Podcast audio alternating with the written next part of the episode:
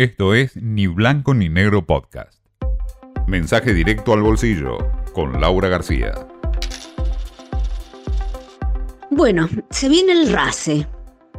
Sí, en esta Argentina en la que pasan mil cosas al mismo tiempo, estoy hablando del bendito formulario que todavía no está disponible, pero en cualquier momento lo va a estar, el registro para acceder a los subsidios a la energía.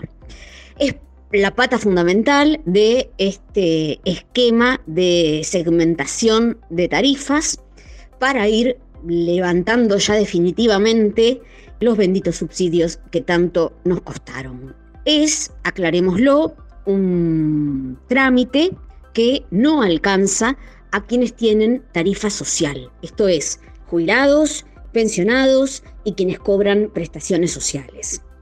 También se supo que hay dos grandes excepciones. Esto no corre para electrodependientes, aunque sí tienen que hacer el trámite para la tarifa del gas.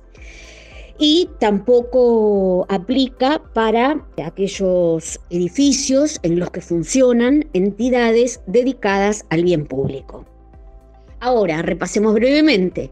En este nuevo esquema, eh, los hogares van a estar eh, repartidos en tres grandes grupos, ingresos altos, medios y bajos. Y esto es lo que va a determinar cuánto pague cada uno. Dice el gobierno que no va a haber aumentos bruscos masivos.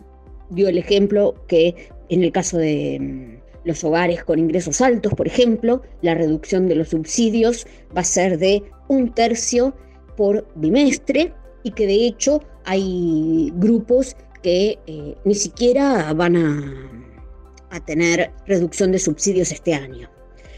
Pero bueno, una vez que esté el formulario, ¿qué hay que hacer? Bueno, es muy importante porque si no lo llenas, te quedas afuera, o sea, te quedas sin subsidio.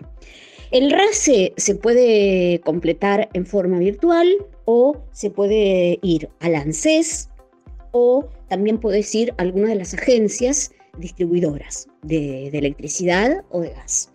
Básicamente se trata de una declaración jurada en la que vas a tener que describir cuál es la conformación de tu hogar y especificar los ingresos y el patrimonio del grupo familiar. Así que bueno, todos pendientes de este trámite, ¿no? Que va a influir en la segmentación y que, bueno, determinará quién todavía eh, seguirá recibiendo esa ayudita, que no es tan ayudita, ya que eh, todavía sigue representando el 75% por parte del Estado. Esto fue Ni Blanco ni Negro Podcast.